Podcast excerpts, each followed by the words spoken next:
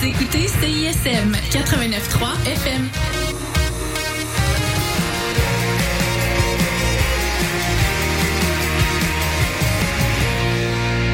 Cette émission est une rediffusion.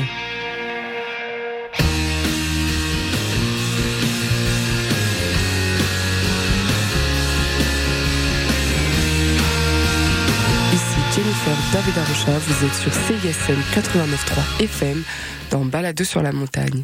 Balado sur la montagne, c'est l'émission en ondes qui vous fait découvrir les balados produits dans le cadre de l'Université de Montréal. Bonjour à tous, j'espère que vous allez bien, que vous passez un bon début de semaine. Euh, Aujourd'hui, c'est un petit peu spécial car on change de format. Nous n'avons pas d'invité, mais euh, je vous explique tout tout de suite. Donc euh, la semaine passée, j'ai pu recevoir Amani Maroud et Juliette Diallo, qui sont la table jaune. Donc la table jaune, c'est un balado qui aborde des sujets variés tels que le rapport aux autres, le rapport à soi-même, les thèmes liés au corps, etc. avec une ou un invité à chaque épisode. Ce que me partageaient Amani et Juliette, c'est que ce qui avait motivé la création de leur balado, c'était un constat du manque de communication profond qu'il pouvait y avoir dans la vie de tous les jours. Et euh, Juliette me partageait une anecdote concernant euh, une invitée appelée Jeanne. Donc euh, Jeanne et Juliette se connaissaient déjà depuis euh, à peu près un an, mais c'est uniquement lors d'un enregistrement d'épisode euh, de la table jaune que Juliette a compris ce que c'était véritablement l'hypersensibilité et comment libérer la parole à ce sujet pouvait aider d'autres personnes qui vivent cela.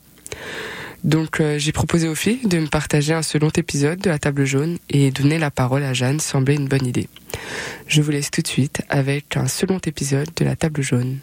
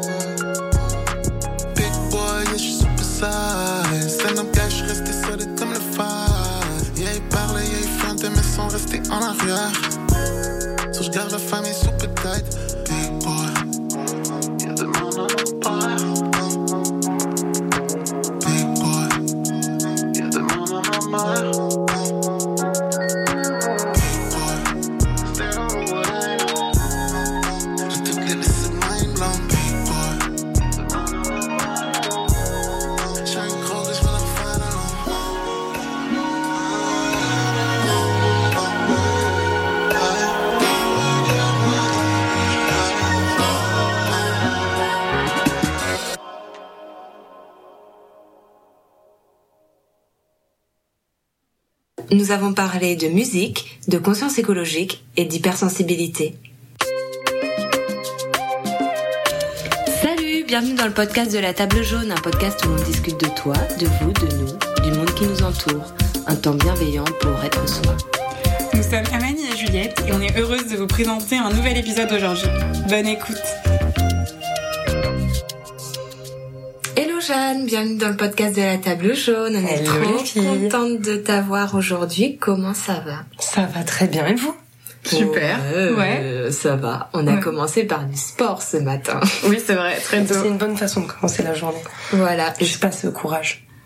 Euh... Bah merci de, de venir euh, te présenter et parler de toi au sein de l'épisode. Donc euh, je sais que je connais un peu plus Juliette, moi je te connais un peu, mais on aimerait que tu te présentes aux gens qui vont nous écouter. Oui, bah déjà merci euh, de m'inviter. Je suis Jeanne, j'ai 25 ans, euh, je suis musicienne, j'en ai fait mes études euh, en communication et puis euh, je suis aussi hypersensible. C'est un sujet que que j'aimerais aborder aujourd'hui. Ok, intéressant. Top 5 des musiques du moment. Live, bam. Du moment Ouais. Honnêtement, je me suis pas intéressée aux dernières sorties euh, récemment. Je suis plus dans les sorties montréalaises. Donc euh, les artistes montréalais en tout cas et donc euh, j'aime beaucoup Ariel Souci, Allo Fantôme, FIX euh, qui est devenu Vincent Paul. Euh, J'adore euh, la sécurité, euh, une grande fan de choses sauvages. Donc en fait c'est que des groupes montréalais. Donc c'est pas vraiment des dernières sorties mais des groupes. Bon, que en je tout cas, vous pouvez retrouver ces informations-là euh, sur la chaîne YouTube que Jeanne elle détient. Je pense qu'elle voulait pas en parler, mais moi je me permets de faire de la promo. Non, tu peux. Euh, sur Flac Info, F L A C point info. Euh, sur les réseaux.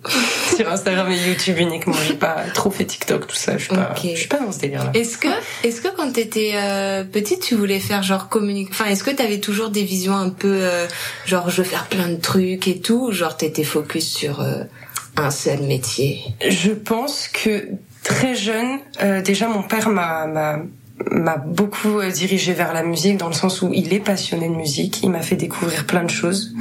Donc la musique a toujours fait partie de ma vie. Après, euh, je voulais être médecin aussi, mais en même temps, j'adorais la photographie.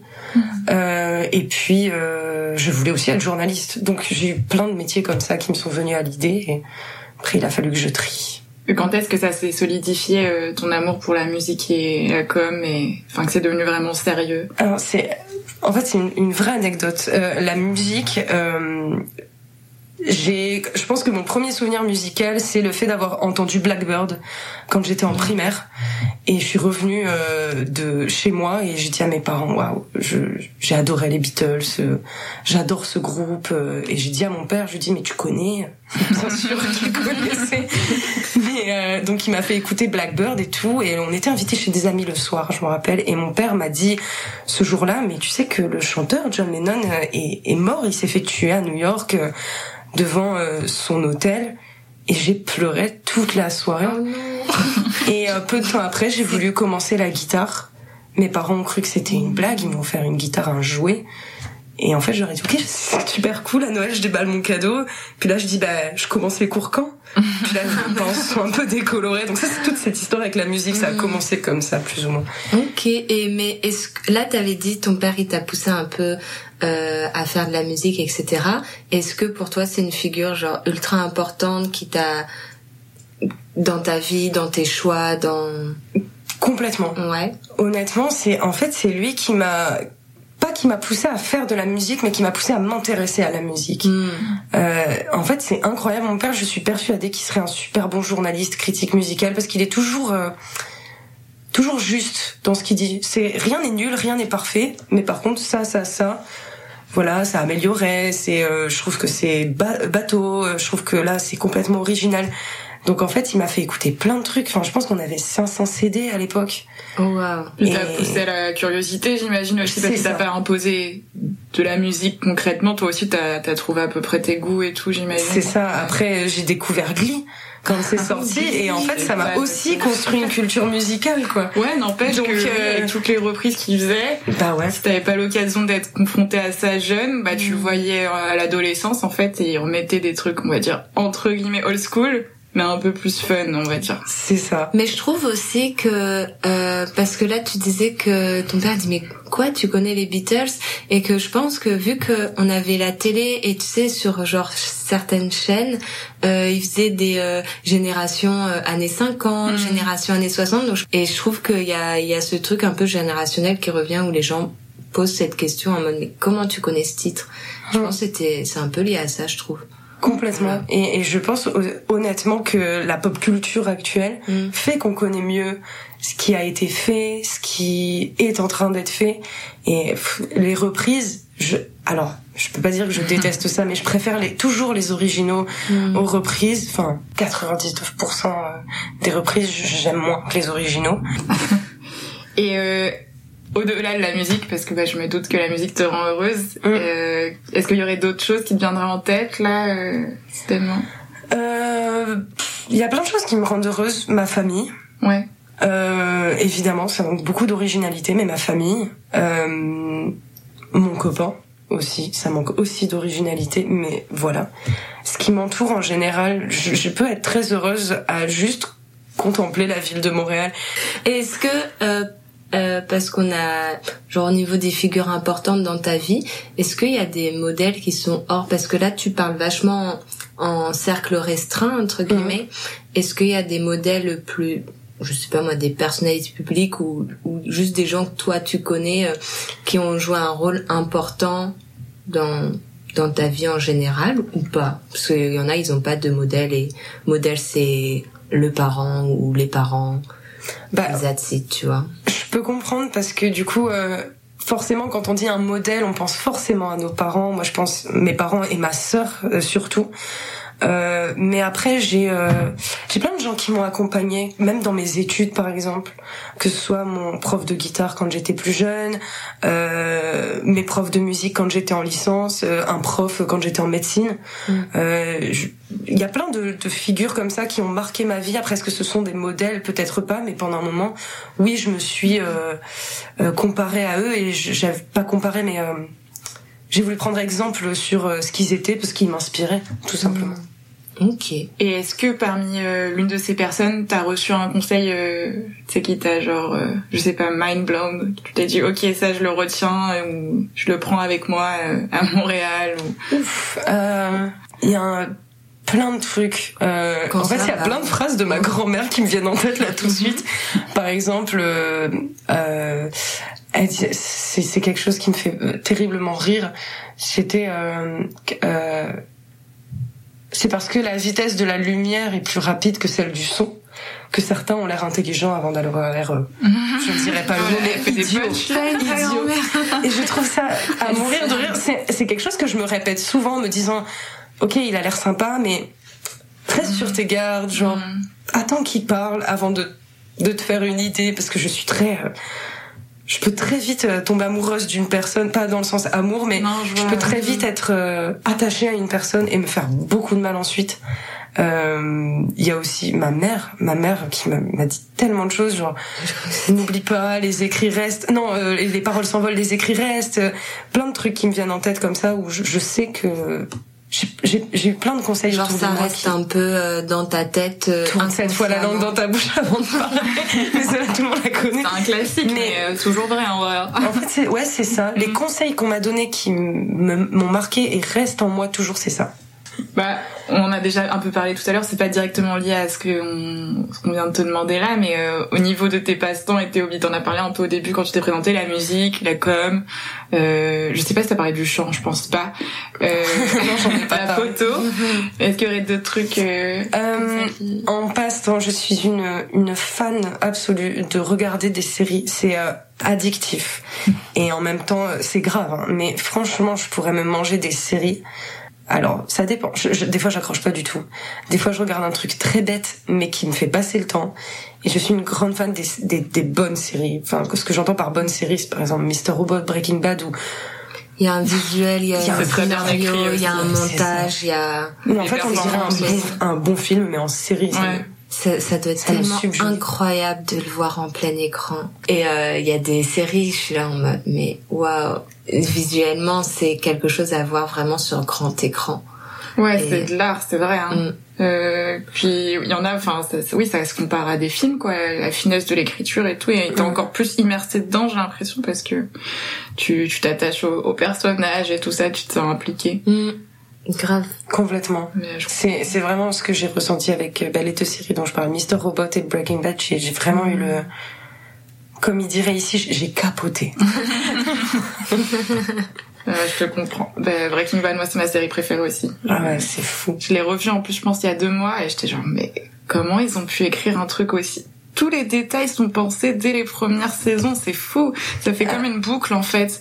C'est incroyable. Et alors il y a deux teams, il faut que je te pose la question. L'épisode de la mouche. Ouais. Qu'est-ce que t'en penses? Est-ce que c'est du génie ou est-ce que c'est vraiment manque de budget, ça se voit? Bah en fait, vu qu'après j'ai recherché sur internet, pour le coup c'était vraiment, il y avait des, comment on appelle ça, euh, des strikes. Euh, tu sais, il y avait des grèves d'écrivains et tout à Hollywood, donc pour le coup c'était vraiment pour combler. Euh, mais quand tu l'as vu la première mais fois. quand j'ai vu, moi j'ai bien aimé. Hein, mais parce que ça dingue. Mais oui, mais en plus c'est focus sur euh, Jesse Pickman et bon, je suis très très très très très fan de ce personnage. Euh, il me touche mm. trop.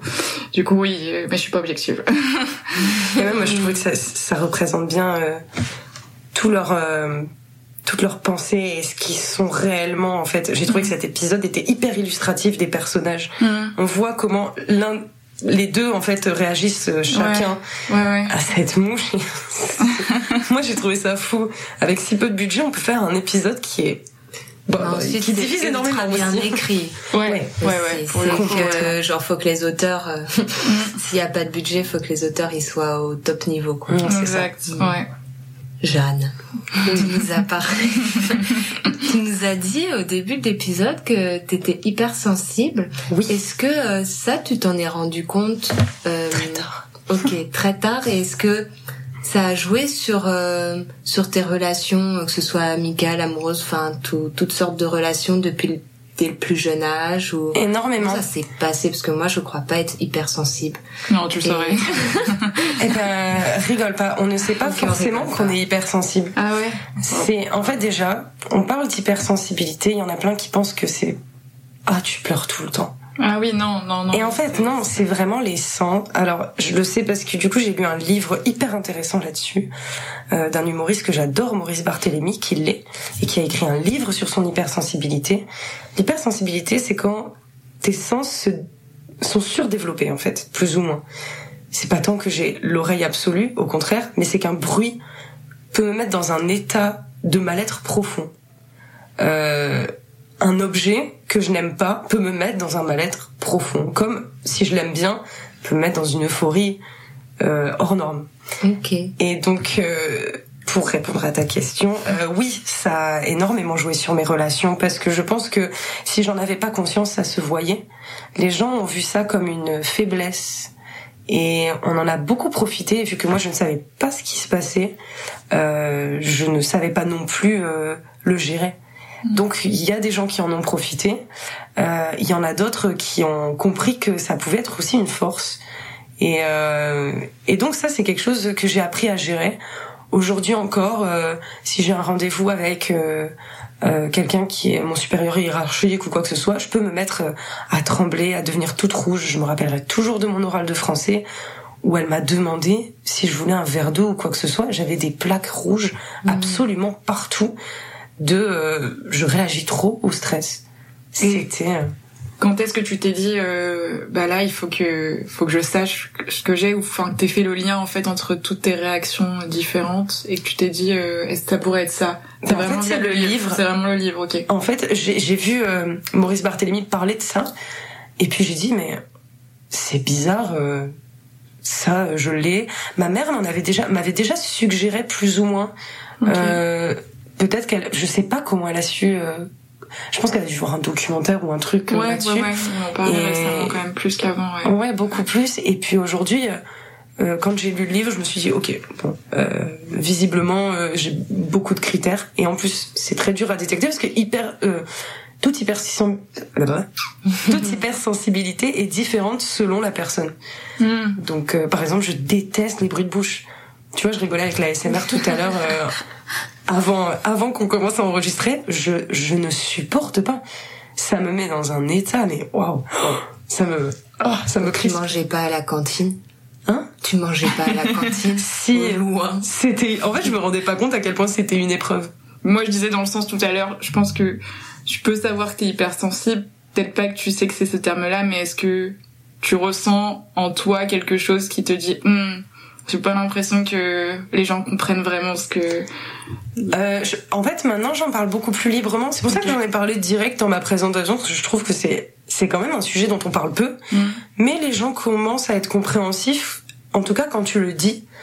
Euh, par exemple, euh, c'est pas que j'en joue, au contraire, mais maintenant, s'il y a quelque chose qui me contrarie, euh, je sais le dire. Mm je, je même je, je, le dis complètement. Je leur dis écoutez là vous me mettez dans une situation où je suis très mal à l'aise.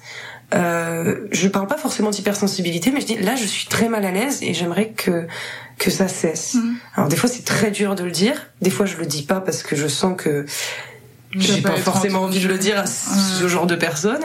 Et des fois, je me dis bon, il faut que je le dise. Là, je sens que j'ai besoin de le dire. Hmm. Que tu t'affirmes, quoi. Enfin, que t'as un besoin, quoi. Ouais. C'est pas juste un caprice, c'est un besoin. Hmm. Ok. Et euh, est-ce que tu sens que ça a joué sur euh, le fait que tu sois un peu plus extraverti ou introverti? Est-ce que tu sens que ouais, c'est un lien avec ça ou? En fait, c'est incroyable comment j'étais très extraverti au lycée.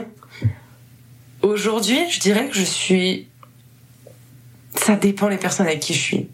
En fait, si je suis à l'aise, je vais être peut-être un peu trop à l'aise parfois. Et au contraire, si je suis mal à l'aise, je vais être trop mal à l'aise.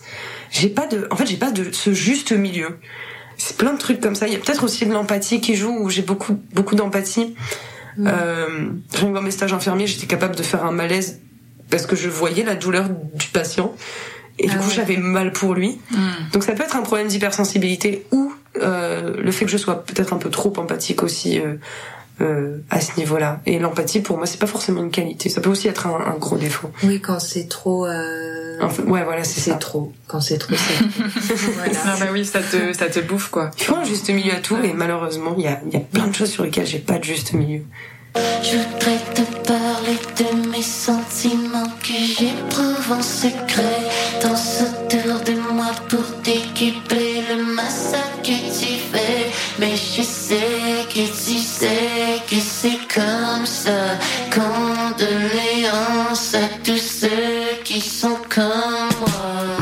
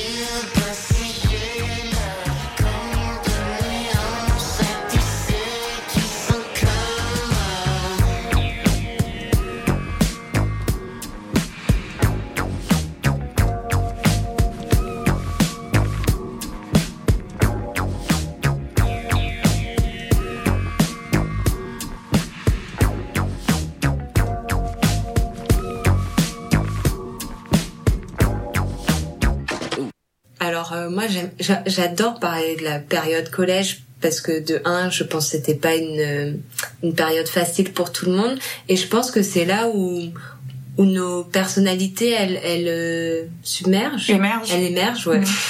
Elles émergent et euh, et c'est là où on se rend compte euh, les caractères forts de certains ou certaines et moi je voulais savoir si euh, t'as vachement été euh, touché vu que t'es hypersensible par la période collège c'est la pire période de ma vie.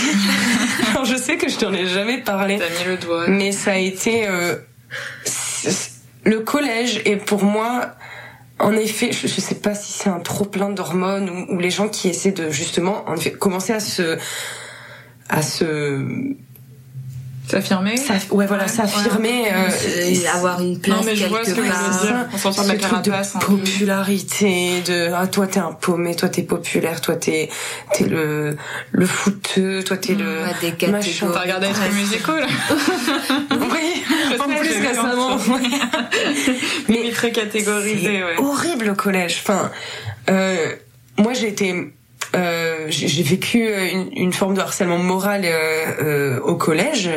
Et euh, et enfin c'est bête mais j'avais fait un blocage sur le prénom de la personne par exemple tu vois. Mmh. pour moi toutes les personnes qui s'appelaient ce prénom je ne le dirais pas. Si toutes les personnes de ce prénom ne ne sont pas des bonnes personnes. Alors que ça n'a rien à voir ça n'a aucun sens. Mmh. Voilà, donc c'est vraiment une période qui pour moi était compliquée. Il y a eu plein de plein de, plein de situations où j'ai été euh, euh, inconfortable ou ah ouais et puis euh, et puis j'ai essayé de me battre. Je suis restée je suis restée là où j'étais dans le collège où j'étais et en fait quand la roue a tourné parce qu'elle tourne toujours, il faut toujours garder espoir sur si si une personne est courageuse, il, enfin, elle a le courage de, de, de se battre, elle, elle y arrivera. Et, et je me suis battue. Et finalement, euh, la personne en question, elle est partie. Hmm. Et quand euh, cette personne est partie, je me suis dit mince, peut-être qu'elle aurait pu se battre. Puis encore une fois, je me dis, j'ai eu beaucoup de peine en fait pour ce qui s'est passé. Hmm. Et en même temps, euh, je devrais même pas en avoir. Hmm. Les gens euh, attrape les points faibles et les points forts au collège. Ouais, et les surligne bien devant ta face. ouais, ouais, ouais. C'est trop dommage parce que je pense que maintenant, il y a en plus d'autres trucs imbriqués dans le collège. Il y a les réseaux sociaux, donc j'ai l'impression que ça continue en plus en dehors, tu sais, des, juste des de l'établissement physique, tu vois, et ça, ça, ça fait bader. Ça peut aller euh, plus loin et ça fait peur. Ouais. Et je... tente de ne plus avoir cet âge-là. Et est-ce que en, en étant euh, empathique euh, avec euh, les gens, euh, vu que ben, je vais encore parler de la période de collège, mais je sais que généralement le regard d'un collégien ou d'une collégienne ça passe avant tout par l'apparence et le physique.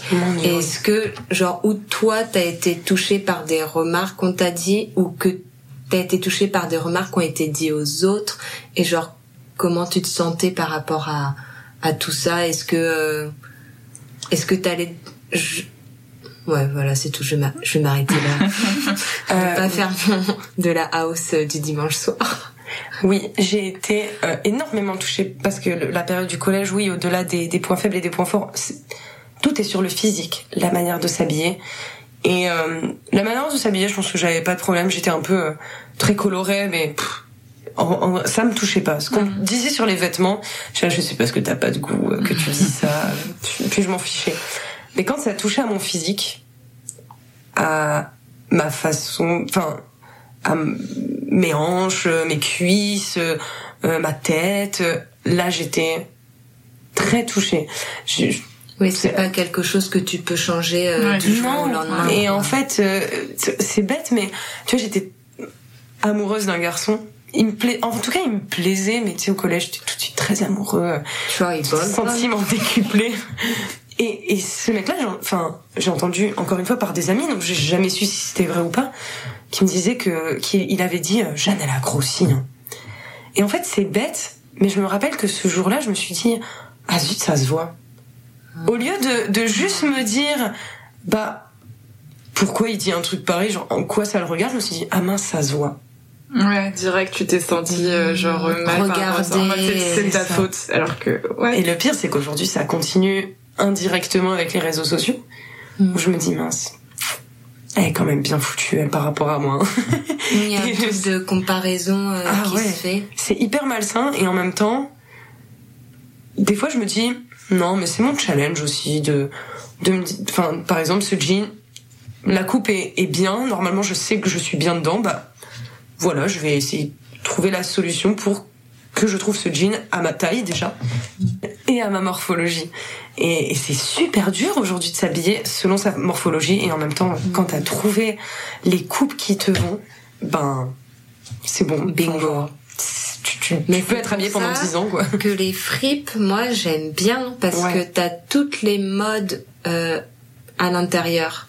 Genre tu vas pas... Euh... Ben là, par exemple, euh, je suis allée dans un magasin, ils ont ressorti les jeans taille basse. Moi, personnellement, le jean taille basse, ça ne me va pas. Mais j'aimais bien leur matière et leur qualité et leur coupe. Mm. Et ben là, je peux plus les porter. Ouais, parce que Donc, tout est taille basse. maintenant, Exactement, genre il y a pas euh, alors que les fripes euh, tu vas retrouver du taille basse avec des papillons derrière, tu vas trouver euh, du taille haute avec des jeans déchirés, des slims euh, et plein d'autres euh, enfin plein d'autres coupes et formes mais ensuite c'est un peu plus galère effectivement à à chercher à trouver. c'est- Oui, c'est ça. Parce qu'il faut quand même l'essayer et tout. Faut que ça tombe bien. Donc c'est tout un, Mais- tout un truc. Mais ça te, au moins t'as des options différentes, quoi. Ouais, et dans la rue les gens ils sont pas habillés parce que en tout cas moi je trouve à Montréal il y a quand même pas mal de gens j'ai l'impression ont leur qu'ils personnalité s'habillent euh, vestimentaire, genre. en fripe ouais, Ouais, ouais, parce ouais. que justement Et comme ils trouvent, veulent. Oui, c'est ça, qui ont leur personnalité Moi, j'ai- vers- vestimentaire. ouais. J'ai adoré en arrivant ici avoir la sensation que personne ne jugeait personne hmm, selon ses fringues, selon son Mm. maquillage, selon euh, son genre, euh, à quoi il. Enfin franchement j'étais là, je fais waouh quelle liberté d'esprit c'est et ça fait du bien c'est c'est Ouais. j'ai l'impression de respirer d'avoir de l'air c'est ouais. c'est et là là récemment je me suis abonnée à un compte euh, d'une fille qui s'habille avec par exemple des, des vêtements des années 30 donc forcément qu'elle les chope en fripe ou alors des marques qui oh, remettent euh, à, à neuf entre guillemets des vêtements des années 30 et je trouve ça tellement beau. Et quand elle met des vidéos déjà elle m'a fait rire parce que elle met des vidéos où euh, où, elle- où on regarde la réaction des gens à Paris Ah en oui. plus. Ah, c'est en France. Ah bah, c'est à Paris. Et et vraiment les gens ils la regardent comme ça. Il y a et moi ce que j'adore c'est les grands-mères qui la regardent en souriant t'es là tu dis elles- bon les grands-mères ne sont forcément pas des années 30 mais mais elles le- la regardent avec un sourire avec comme un, un sourire de respect tu vois. Et là je me dis waouh j'aime bien les grands-mères. C'est euh, genre euh, le fait que tu compares, enfin tu dises que la vidéo a été tournée à Paris en plus.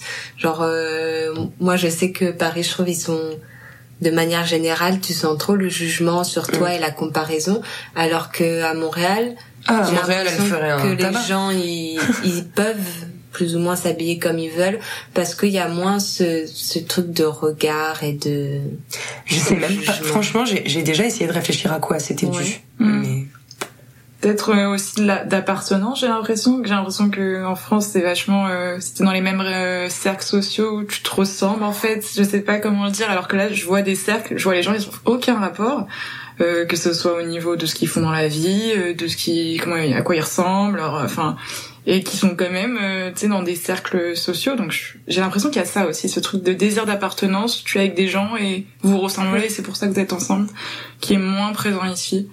Parce que t'es aussi moins confronté à ça en fait. C'est enfin je sais pas. Je, non me- ouais je suis complètement d'accord. parce qu'à Tou- à Toulouse par exemple enfin moi je, je viens de Toulouse euh, j'ai toujours eu cette sensation qu'il y avait je vais pas donner de marque du coup mais ceux qui sont habillés à plus de 150 euros la chemise et Mhm. ceux qui sont à moins de 50 euros la chemise.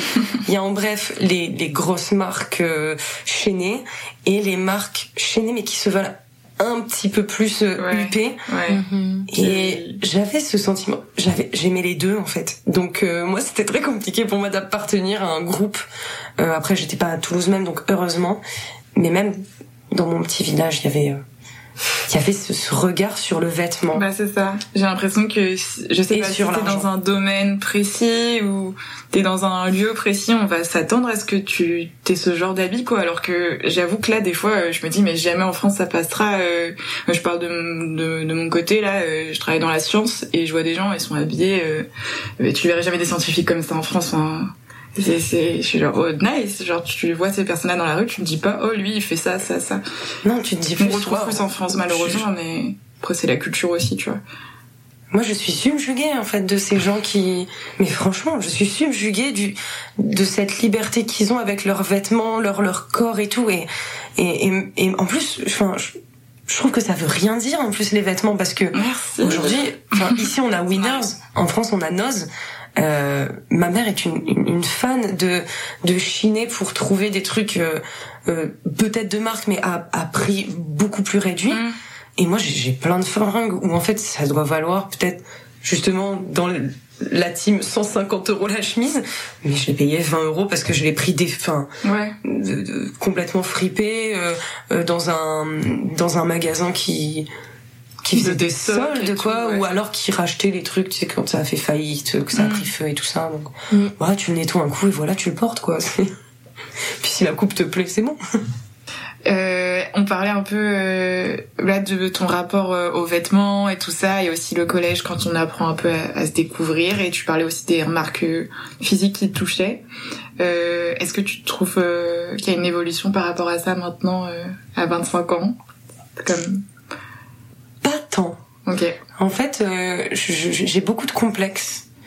Euh, mais ce qui est différent du collège, c'est qu'aujourd'hui, j'apprends à vivre avec. Mm. Et euh, c'est peut-être un peu sévère, mais je me dis que s'il y a quelque chose qui me plaît pas et que je peux travailler dessus, alors j'ai aucune excuse. Mm. Et pourtant, je me trouve 15 000 excuses pour ne pas faire du sport. c'est fou. Euh, oui, j'ai toujours énormément de complexes et, parfois avoir des remarques, c'est c'est blessant. Ça dépend comment c'est fait aussi. Mm. Mais ouais, voilà. Okay. Moins blessant, moins. Mais il y a encore des gens qui te font des remarques euh, sur le physique. Euh... C'est enfin. C'est violent. Aujourd'hui, quand on en fait, c'est généralement c'est avec beaucoup de bienveillance. C'est plus, par exemple, par inquiétude. Parce que le problème que j'ai, c'est que, par exemple, si je prends du poids, je peux en prendre beaucoup d'un coup. Mmh. Et ça, euh, ça peut être dangereux. C'est plus niveau santé que. C'est plus niveau santé que physique. Honnêtement, c'est vraiment au niveau de la santé.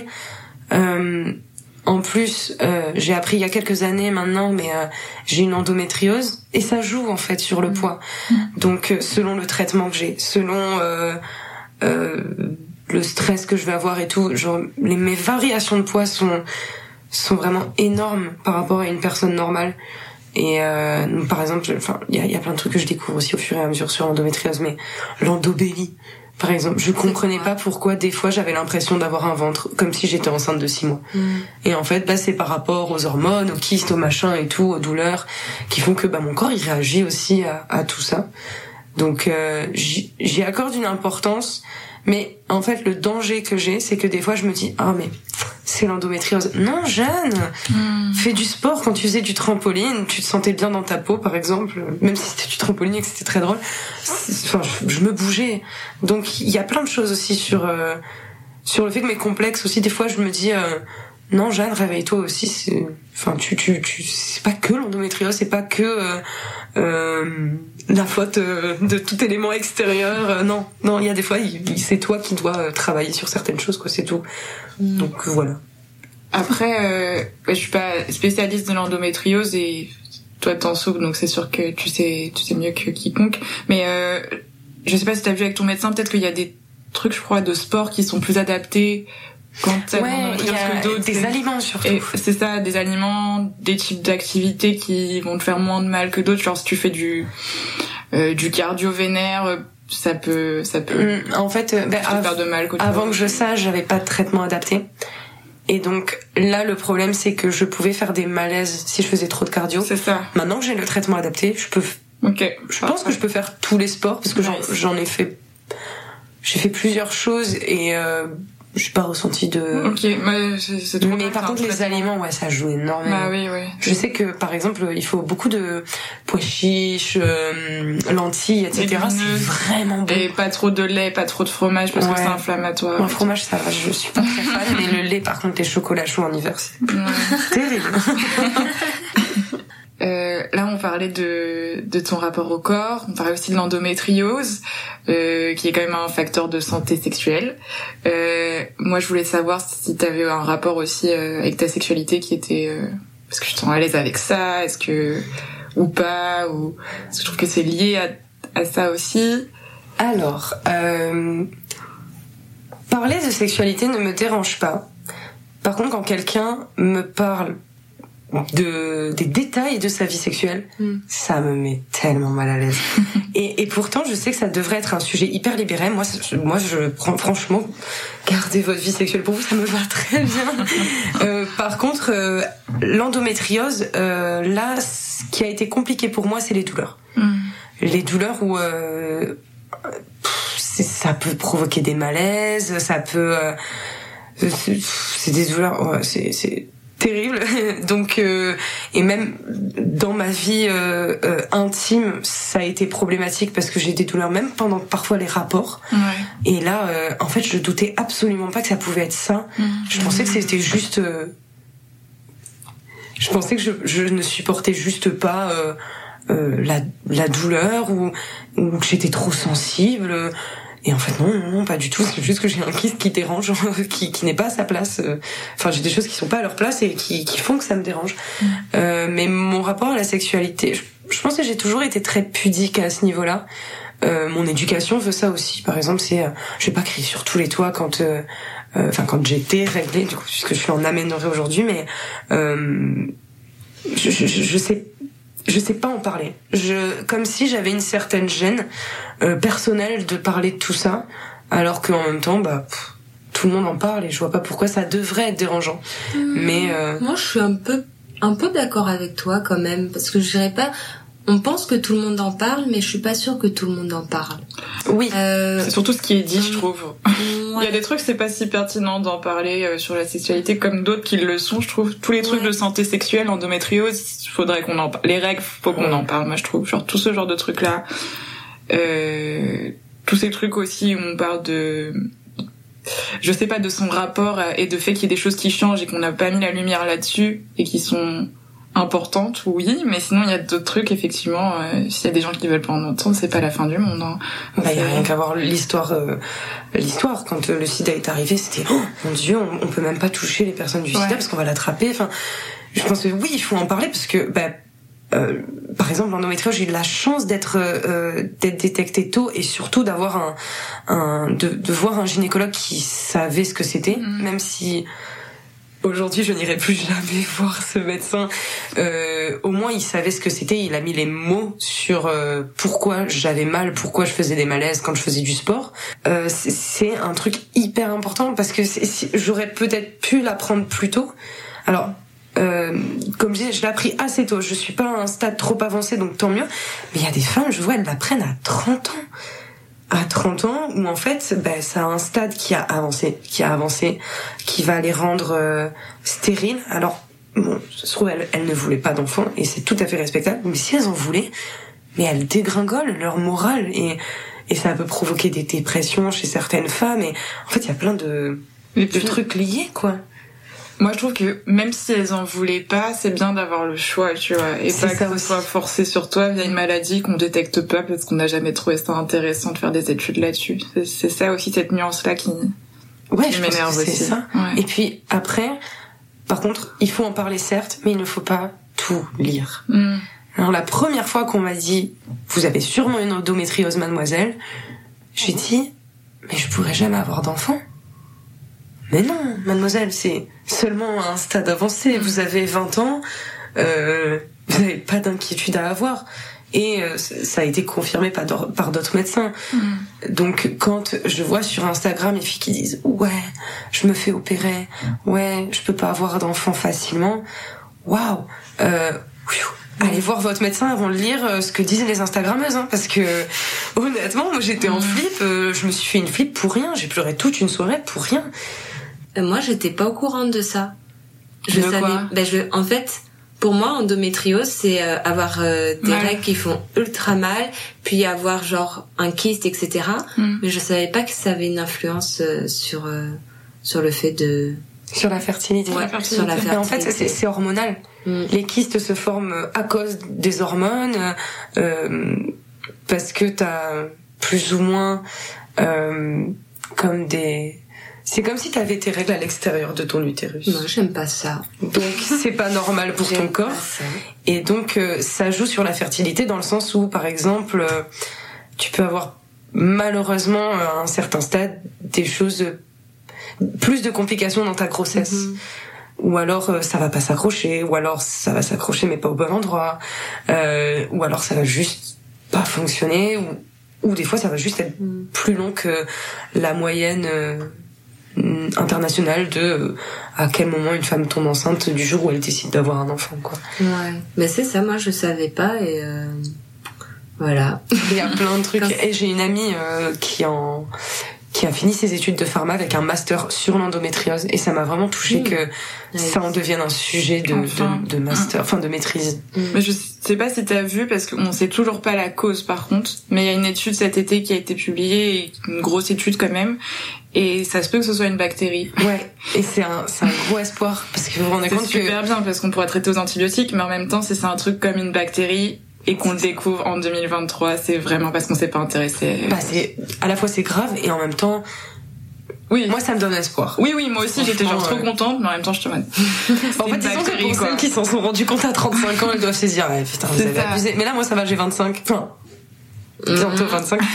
mais, mais du coup, ouais, je, je me dis waouh super. Mm. enfin je vais pouvoir prendre des antibiotiques. Je pensais vraiment pas pouvoir dire ça un jour mais je vais peut-être pouvoir prendre des antibiotiques pour me soigner. Mm. c'est incroyable. Plutôt que ces hormones qui honnêtement me tuent. Enfin c'est pas normal à 25 ans d'être en aménorrhée. Mm. tout ça parce que bah, je ne peux même pas supporter euh, euh, d'avoir un cycle normal quoi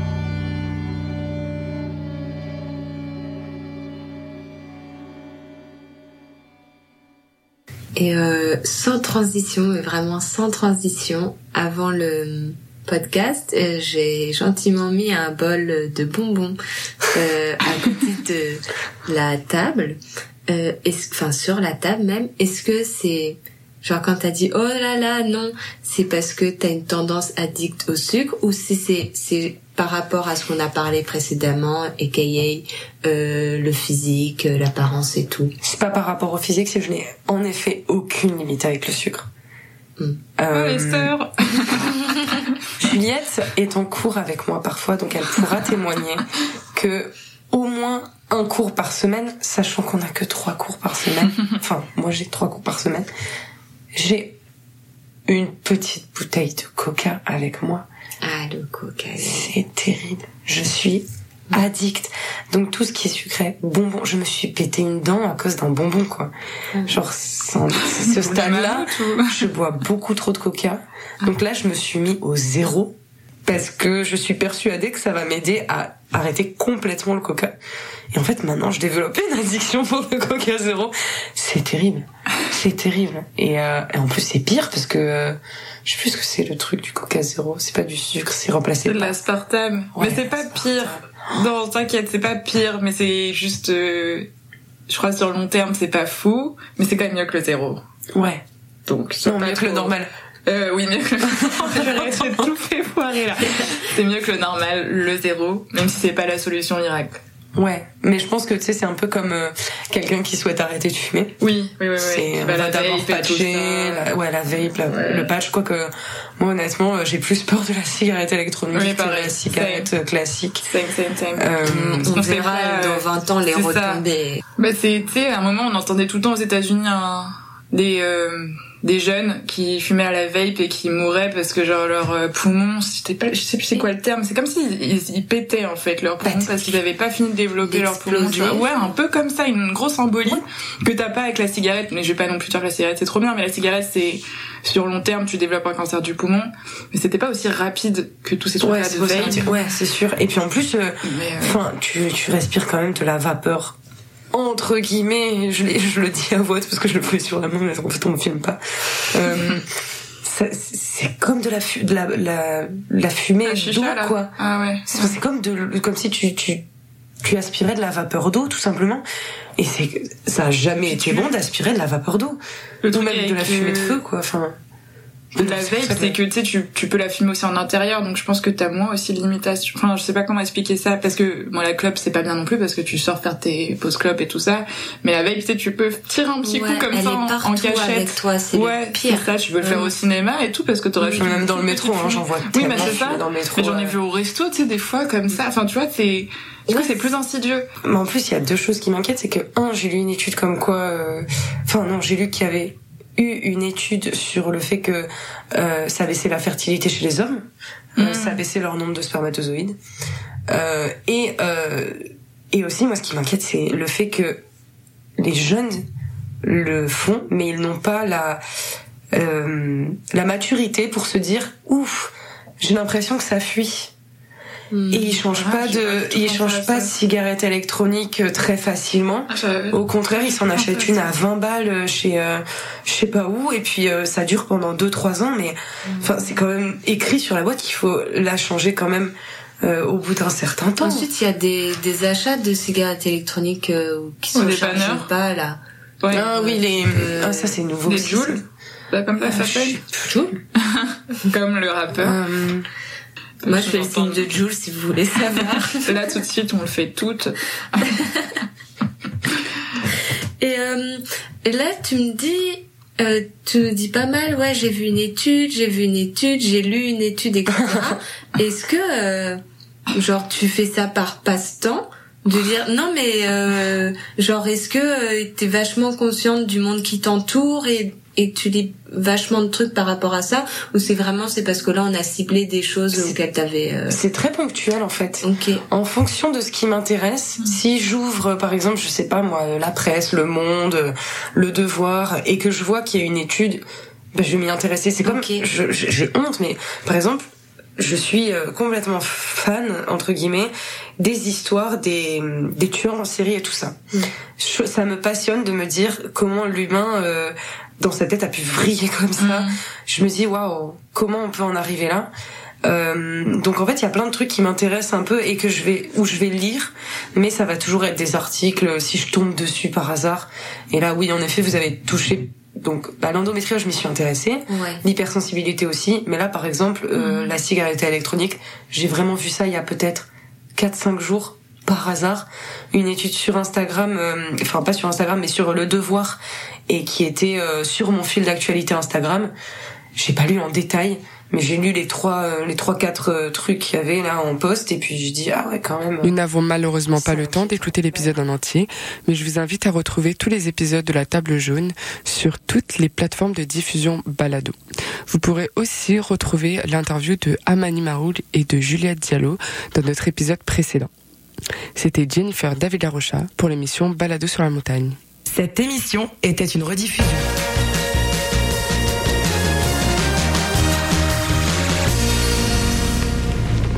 Ici Thierry Larose. Vous écoutez CISM 89,3 FM.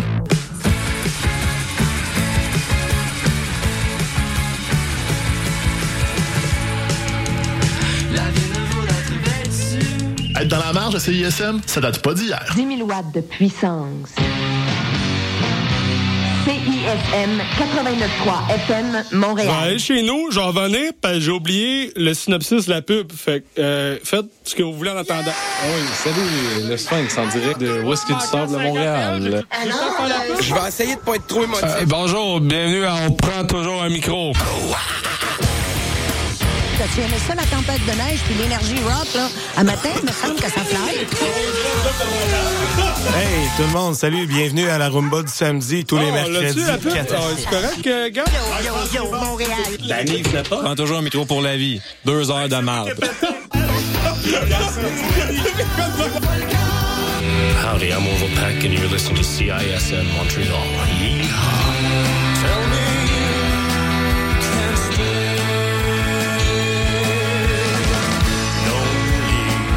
Salut les mecs, Alex et Éloi. J'ai pensé que ces chansons-là cadreraient bien dans le cours de maths.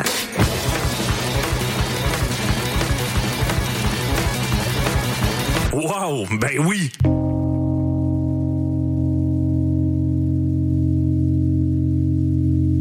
Et ça, c'est obligatoire.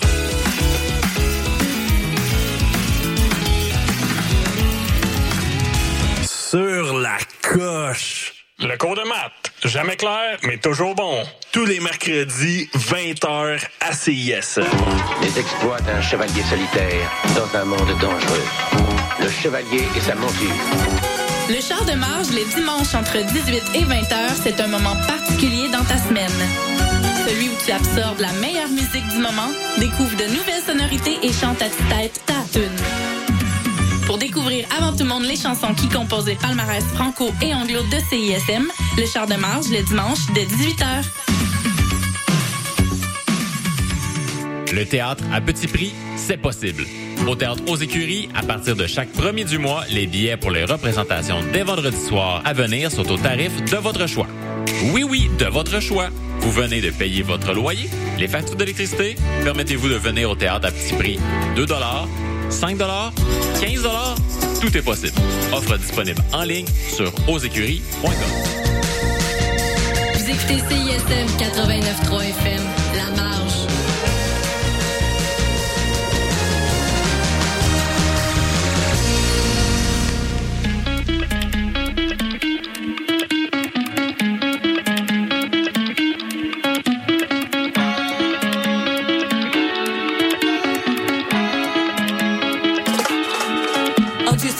Industrie en Batman, industrie du rejet.